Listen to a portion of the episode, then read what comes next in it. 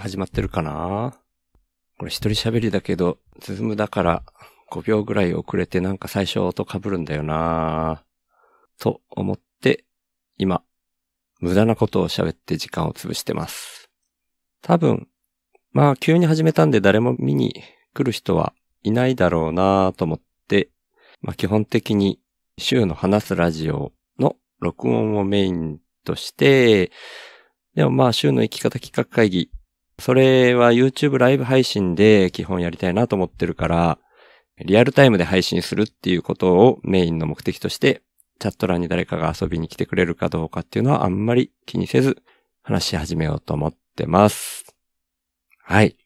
で、週の生き方企画会議っていうのがですね、名前が長いから、今日からね、週会議っていう風に略しちゃいました。生き方企画会議って面白いですねっていう風に言ってくれた仲間なんかもいたりするんですけど、まあ、ちょっと短い方がいいかなと思って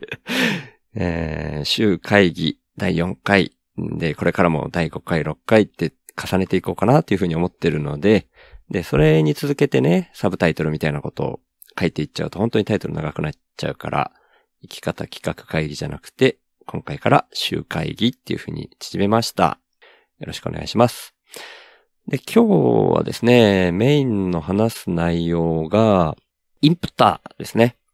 リッチの完全人間ランドでいうところのスポンサーで週の話すラジオでは、インプッターになるんですけど、そのインプッター、前回の YouTube ライブ第3回の週の生き方企画会議で、インプッターのご紹介っていうのを最初の方でさせてもらったんですけども、それ以降で、インプッターの方が多少増えてきてくれてるんですよ。増えてきてくれてる？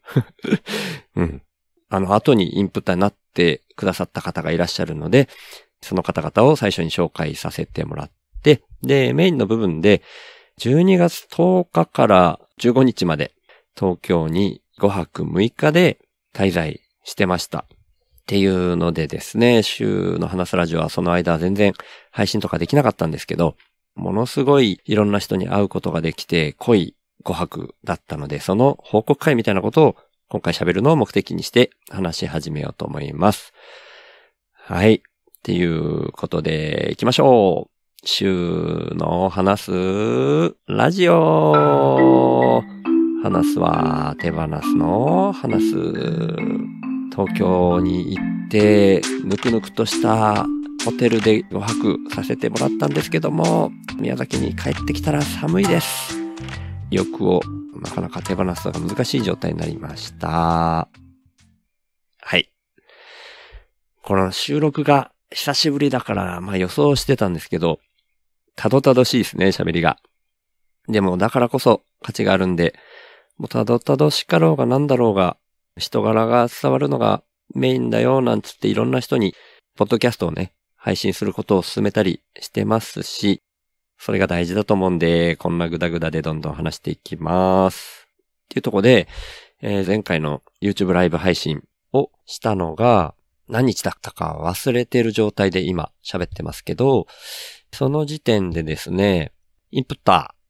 ーが、ちょっとお名前だけパーッと言いますけど、最後に読み上げますけど、富士山大輝くん、しょうまさん、いざさん、もーちゃん、みそさん、あさぎりさん、のりだくん。で、えー、匿名希望の方が一人いるっていうふうに、その時点ではお話ししてたんですね。で、それがですね、後々分かりました。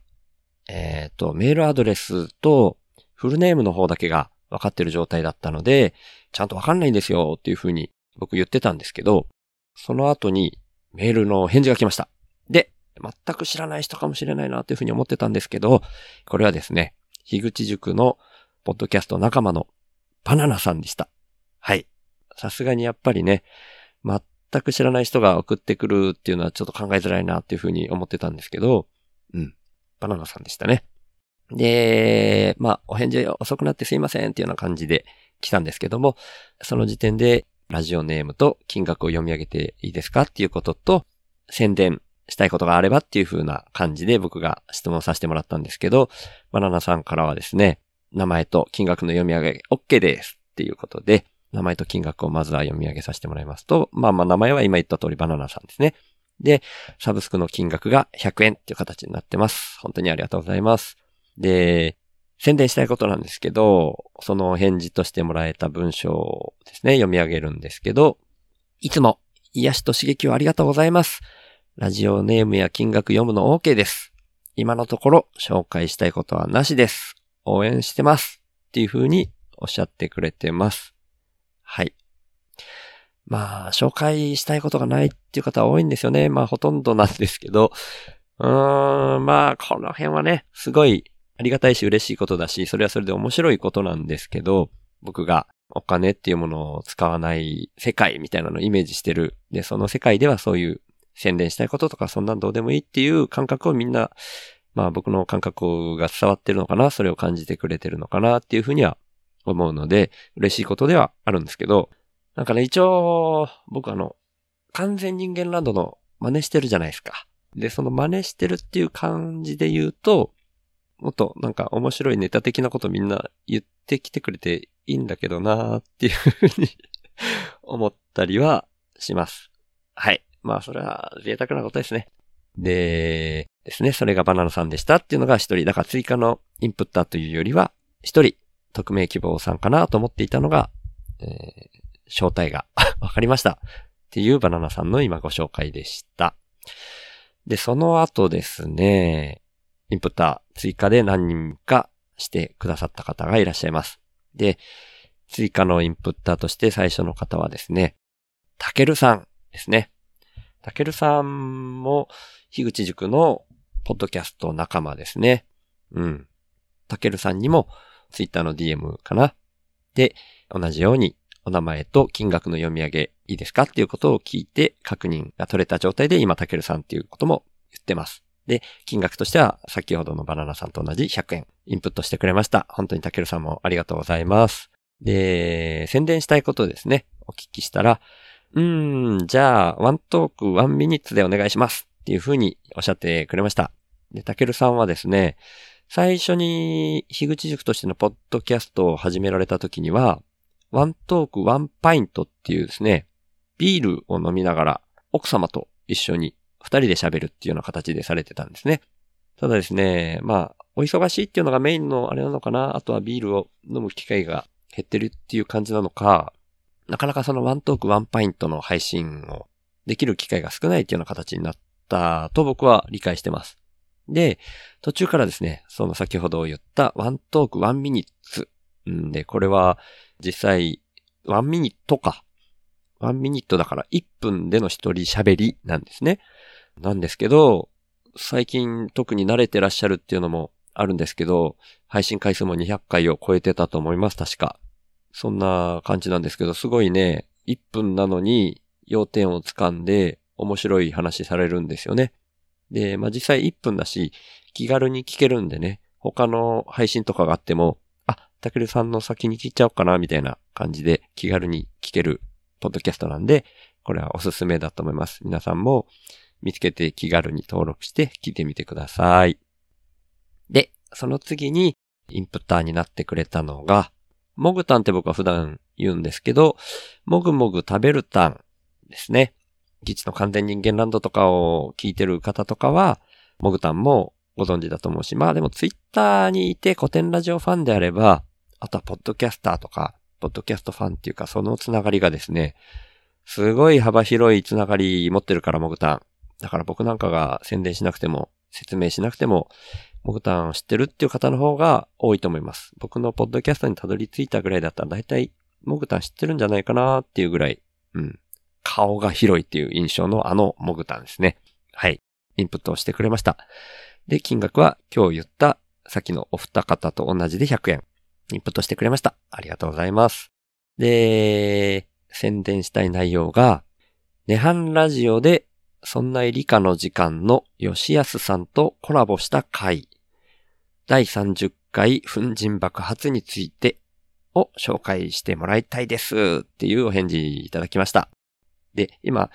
文章をね、一気に読み上げちゃったんですけど、まあ、知らない方はいらっしゃらないとは思いますけど、モグタンが配信してるポッドキャストが、ネハンラジオですね。で、そのネハンラジオで最近はゲスト会が続いてるんですけど、そんな理科の時間。これもポッドキャストですね。これはでもポッドキャストとしてはもう、大大大先輩でもうちょっと、どのぐらい前か、10年以上前だったかな僕ちゃんと把握してないですけど、はい。そんな、大大大先輩と言えるような大御所のポッドキャスト、そんな理科の時間、すごく有名なポッドキャストですよね。で、そのパーソナリティである吉安さんがゲストに来てくれるってほんとすごいですよね。樋口塾で吉安さんゲストに呼べたのって、樋口塾生ってカウントしていいかどうかわかんないあのサボ妻ぐらいだって僕思ってますよね。でもあれかな、サボ妻も確かクラブハウスで繋がった感じがしてたし、ちょっとこれ、うろ覚えですけど。あとは、もぐたんもゲスト会に今来てる人たちは、ツイッターのスペースで繋がった方が多いんじゃないかなって僕は理解してます。僕ももうちょっとスペースいっぱい混ざっていろんな人をゲスト呼ぼうかな なんて思います。はい。で、もぐたんのこの本当に吉安さんの回すっごい僕も面白くて、粉塵爆発についてって言って、粉塵爆発っていう単語も僕は実際にはちゃんと聞いたのはこの回が初めてだったんですけど、まあ粉塵ですよね。粉の塵。で、まあ大体イメージできるようなあの粉塵爆発ですよね。で、それをね、でもね、モグタンが粉塵爆発に興味があるっていうね、すごい変わってますよね、女の子にしてはね。でもそれを、本当にこの、そんな理科の時間ってちゃんとしたこう科学の知識みたいなのを吉安さんがわかりやすく、本当に勉強になるような内容を話すポッドキャストなので、その吉安さんに聞くっていうこの面白さね と、その中でね、会話の中でなんでモグタンがじゃあ爆発に興味あるかみたいなのも紐解かれていくんですよね。だからこれはね、なんか再生回数あんまり回ってないみたいなことをモグタン言ってたけど、本当におすすめだと思います。はい。ぜひ聞いてみてください。で、それに続いてですね、つかの間さんですね。つかの間さんも、樋口塾の仲間で、ポッドキャスターで、まあちょっとね、あんまりにもみんな知ってるだろうなって思うんで、僕、当然のように喋ってしまうんですけど、つかの間さんは、今は、あれかな、メインが、ご自身のポッドキャストとしては、スタンド FM の方に移って、つかの間の音声っていう、ポッドキャスト配信されてますね。で、スタンド FM は、URL 限定配信っていうのができるんですよね。URL を知ってる人しか聞けない、みたいな。で、まあ、樋口塾の人にしか聞いて欲しくないなっていうような音声とかもね、発信されたりするんですよ。で、その都合上で、もともとはアンカーで配信して、まあ、Spotify なり、Apple Podcast でも聞ける状態だったんですけども、今はメインをスタンド FM で配信されてますね。で、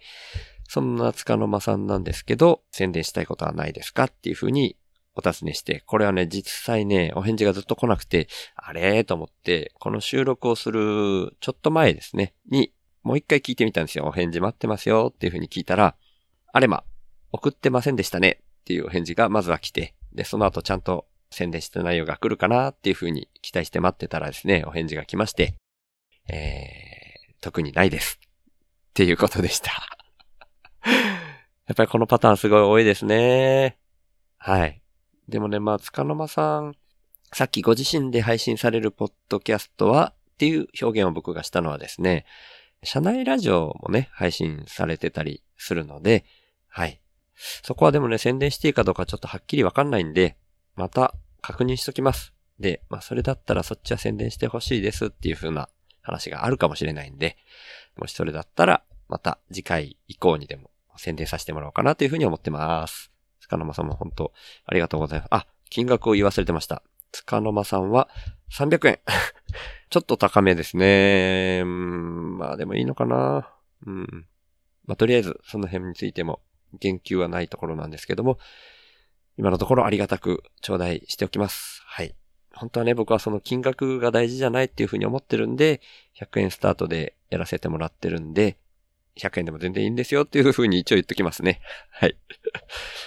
でですね、最近の、超最近の、もう今朝、ポッドキャスト、ポッドキャストじゃね今朝、インプットしてくれた方がおりまして。でですね、これはまだ、全然連絡がついてないんですけど、まあ、あの、最後にね、誰々のインプッタードでっていう風に僕、ちょっと読み上げたいので、まあ、ポッドキャスターとして配信されてるから、金額の方はね、また確認取れてから言おうと思ってるんですけども、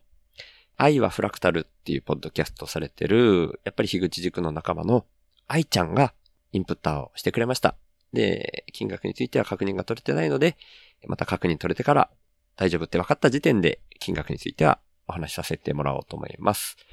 はい。で、連絡が取れてないので宣伝の方もまだわからないですね。っていうところでした。本当にね、またたくさんの方からインプットしていただきましてありがたい限りです。本当にありがとうございます。またね、宣伝したいこととかはないですっていうふうに言ってる人とかも、これから先に思いつくようなことがあればいつでも言ってください。はい。よろしくお願いします。はい。ちょっとね、長くなっちゃったかな思ったより。じゃあ、ちょっと東京報告会の方に移りたいと思います。だから東京報告会ね、今日最後まで行かなかったらもしかしたら次回するかもしれないですけど、ちょっと急ぎ目で話しますね。はい。で、YouTube ライブ配信の方はですね、画面上にその時の Twitter 上に上げた写真とかも一緒に見ながら話そうかなというふうに思ってます。で、まあ、顔出しが NG の方は、ツイッターでもね、モザイクみたいなのかけてアップしてるんで、そういったものになりますけど、一応画面上に出しながら話したいかなというふうに思います。で、12月10日から僕は東京に行ったんですね。で、それは、メインの目的が、12月11日に、ミンラボ、あの、ポッドキャストのミンラボですね。あの、説明、まあ、いらないとは思うんですけど、みんなの才能研究所っていうメインがタカチンですね。株式会社古典のタカチン、才能博士って呼ばれてるタカチンで古典ラジオにゲストで出たこともあるタカチン。タカチンって何回も言っちゃったな。がメインのパーソナリティで、で、株式会社古典の代表の深井龍之介さん。あとは、えー、っと、今はね、もう会社を退職されて、福岡の方で自給自足的に農業をやられてるヨッシーさんが3人でやってるポッドキャストですね。はい。深井良之助さんって僕、古典ラジオのパーソナリティっていうのを言わなかったですけども、本当に説明不要だろうと思うんで、ちょっと言わなかったっていうだけで、古典ラジオの深井さんでほぼほぼ通じると思いますけども、はい。古典ラジオがわかんない方は、まあ ほぼ僕のポッドキャスト聞いてて、YouTube ライブ配信見てて、そういう方いないと思いますけど、まあ、本当に万が一いらっしゃいましたら、古典ラジオって検索しただけで全てがわかると思いますんで、はい。検索してください。ちょっとね、あんまり時間がないからこんな細かく喋ってる場合じゃないですね。で、要するに飛行機で宮崎から東京に行って、ミンラボ、あ、ごめんなさい、ミンラボの話しかまだしてないですね。やっぱ話がグダグダだな。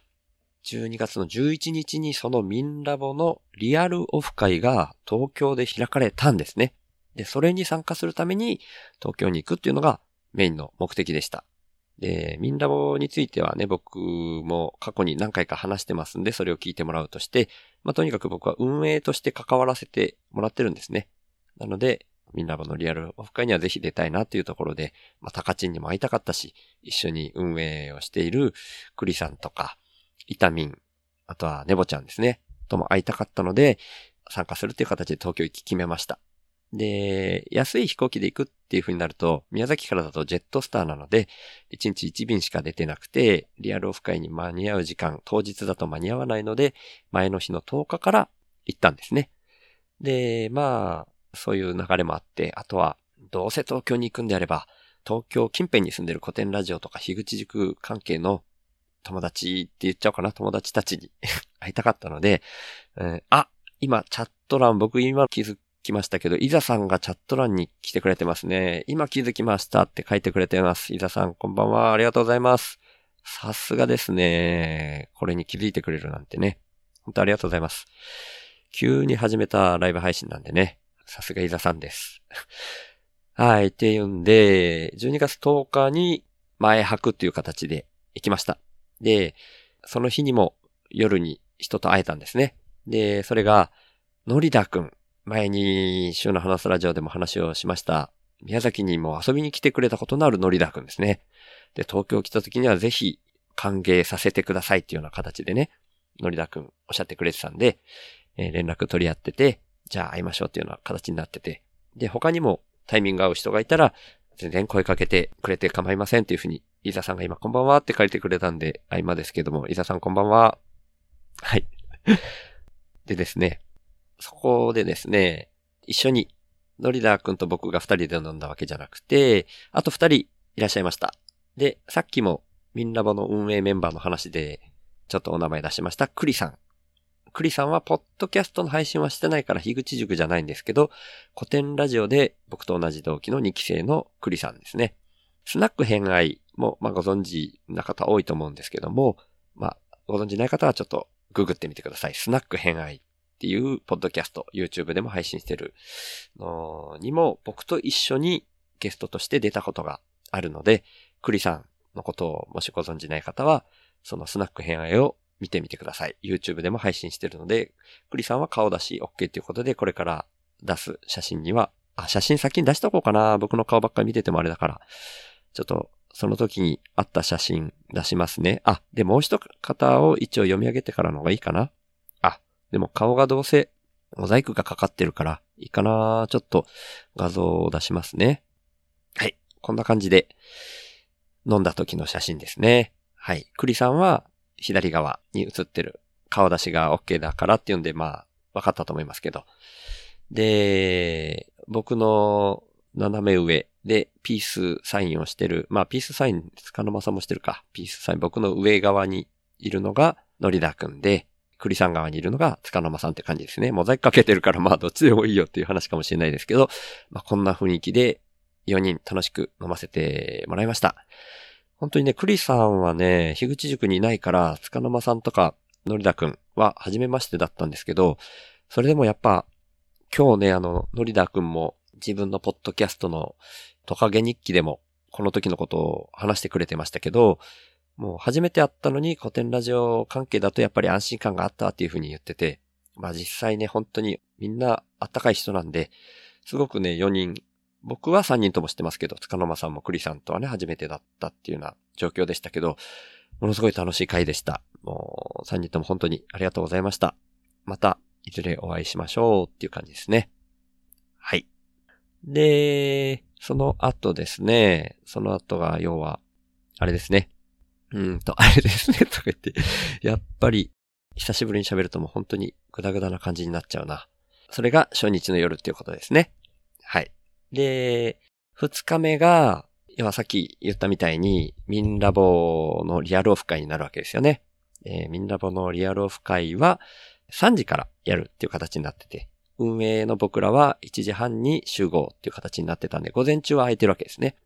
で、僕は東京で誰にどんな風に会うかっていうのはツイッターで基本募集したり、声かけをしたりしていたので、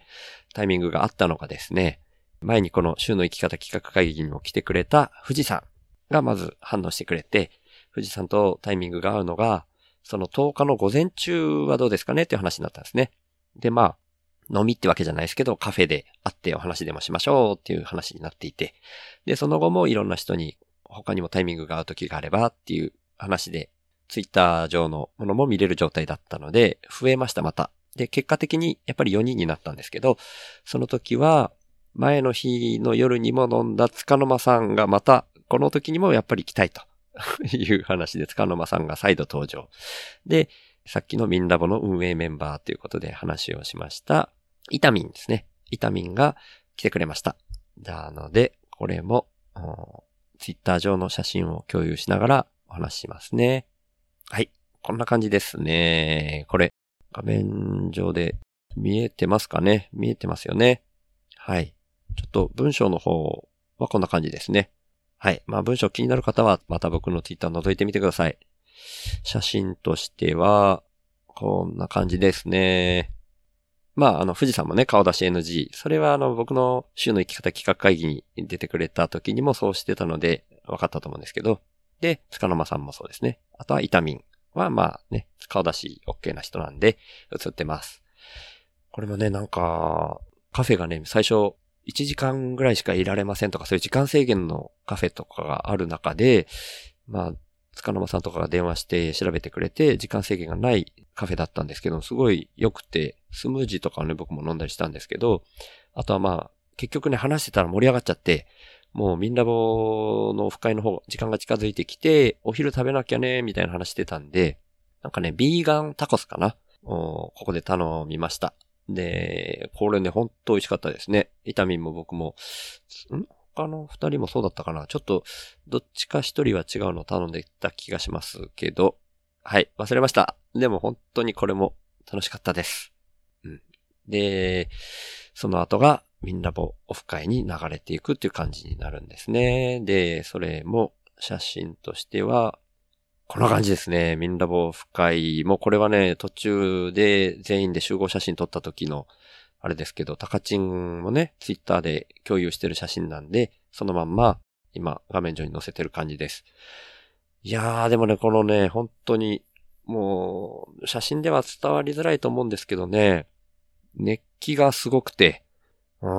ん、僕はね、運営だったし、その受付とかもやったりとかね、いろいろ大変でしたけど、まあ、なんて言うんでしょうね、エネルギーがすごかったですね、みんなのね。だからまあ、基本僕、運営側だったんで、あんまりね、全員と喋ることはできなかったですけど、もうなんだろう、もう、エネルギーがすごかったとしか言えないんですよね。みんなこう、才能について、前向きに、要は自分の才能を知りたいなり、人の才能についても興味があるみたいな。で、ネームプレートに自分のあだ名っていうか呼んでほしい名前と、自分がこれが自分の才能だと思うっていう自分の思う才能っていうのを書いて、で、お互いにそれについて話すみたいなのをね、シャッフルタイムみたいなのを設けながらやりましたけど、いやー、本当にすごかったですね。うん。で、なんていうんですかね、古典ラジオコミュニティのメンバーとかとあんまり被ってないんですよね、これが。二人ぐらいかな古典ラジオコミュニティでもともと僕も知ってて、実際それに入ってるメンバー。あとは、えっ、ー、と、樋口塾としても、まあ、一人かな運営はね、イタミンとか、まあ僕が樋口塾にいるんで、一人だけだったかなっていう気がします。まあでもすごかったですね。で、タカチンもね、すごい盛り上がって、ね、実際僕、最後の最後までタカチンと一緒にいたんですけど、4次会まで いました はい。まあ、そんな感じですね。はい。本当にね、もうこれが、これに出るために僕は出席したっていうようなところがあるので、本当に、本当楽しかったです。タカチンにもすごい感謝してるし、いろんな人に出会えたことにも感謝してます。本当にありがとうございました。で、またね、この回で喋れなかった方とかもいるので、今後機会があったら喋れたら嬉しいなというふうに思ってます。うん。ちょっとこのペースだとなかなか、あれかな？厳しいものがあるのかな？それで、その次の日のツイッターに移りますね。自分もね、これもう思い出しながらなんで。次回へ続く。